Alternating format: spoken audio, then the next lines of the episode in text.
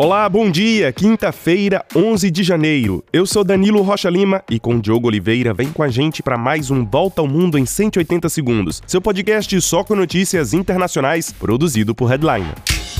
Você pode ajudar a manter o podcast Volta ao Mundo em 180 segundos no ar. Doe qualquer valor através do Pix 180 segundos, hdln.com. Siga nossas redes sociais no Instagram e LinkedIn. Basta procurar pelo Volta ao Mundo em 180 segundos. Ajude a construir um jornalismo mais livre, independente e de qualidade.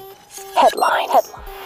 Começamos com notícias de um dos julgamentos mais importantes da história do direito internacional nos últimos tempos. Israel será julgado a partir de hoje por genocídio na Corte Internacional de Justiça, sediada em Haia, na Holanda. A acusação foi feita pela África do Sul, que abriu um processo contra Israel ao final do ano passado. Assim, advogados dos dois países se enfrentam hoje diante dos olhos do mundo. O documento de acusação da África do Sul tem 84 páginas e diz que as ações de Israel se destinam a provocar a destruição de uma parte substancial dos palestinos na faixa de Gaza. Israel responde e diz que o grupo terrorista Hamas tem responsabilidade moral pela guerra que vitima o povo de Gaza. O Brasil, que tradicionalmente adota uma postura neutra, declarou apoio à denúncia da África do Sul contra Israel. O genocídio é um dos crimes internacionais mais difíceis de provar. Um painel de 15 juízes deve trabalhar no caso hoje hoje e amanhã. A Corte Internacional de Justiça das Nações Unidas deve anunciar sua decisão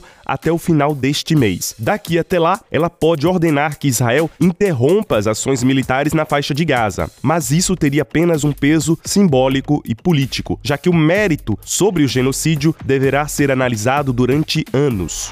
Enquanto isso, Israel diz que os dois jornalistas mortos durante um ataque no último domingo na faixa de Gaza seriam terroristas. Hamza Dadur e Mustafa Turaya trabalhavam para a rede de televisão Al Jazeera do Catar. Segundo os israelenses, eles pilotavam drones que representavam uma ameaça às suas tropas. Os dois jornalistas eram conhecidos colaboradores de outros meios de comunicação, como a agência France Press. E passamos agora para o Equador, onde a ONU se preocupa com a situação atual. Mais de 15 pessoas foram mortas desde o início do conflito entre forças de segurança do governo e os narcotraficantes. Mais de 100 agentes penitenciários são mantidos reféns por gangues nas prisões do país. E o presidente Daniel Noboa ordenou a deportação dos detentos estrangeiros. Cerca de 90% da população carcerária estrangeira do Equador é formada por colombianos, venezuelanos e peruanos. E o brasileiro Tiago Alan Freitas, que tinha sido sequestrado em meio à onda de violência, foi encontrado e libertado. E falamos agora da Argentina, que chegou a um acordo técnico com o FMI para revisão do seu programa de dívida de 215 bilhões de reais. O acordo, que deve ser aprovado pelo Conselho do FMI nas próximas semanas, prevê o desbloqueio de 23 bilhões de reais para que o governo argentino do presidente Javier Milei pague dívidas anteriores com o fundo, que vencem ao final do mês. Entre as condições deste acordo estão a busca de um superávit fiscal primário de 2% do PIB ainda ainda este ano. E na França, associações pedem sanções contra a rede social X, o antigo Twitter. Tudo isso porque a rede tem permitido uma onda de ataques homofóbicos contra o novo primeiro-ministro Gabriel Attal, que é o primeiro declaradamente gay a assumir o posto.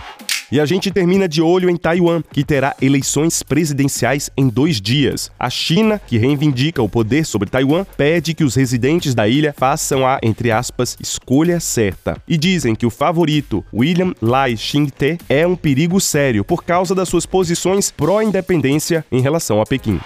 E é isso, a gente fica por aqui. Compartilhem o nosso podcast. Não esqueçam de nos dar cinco estrelinhas e de nos ajudar com a sua doação. Para vocês, um excelente dia, um grande abraço e até mais.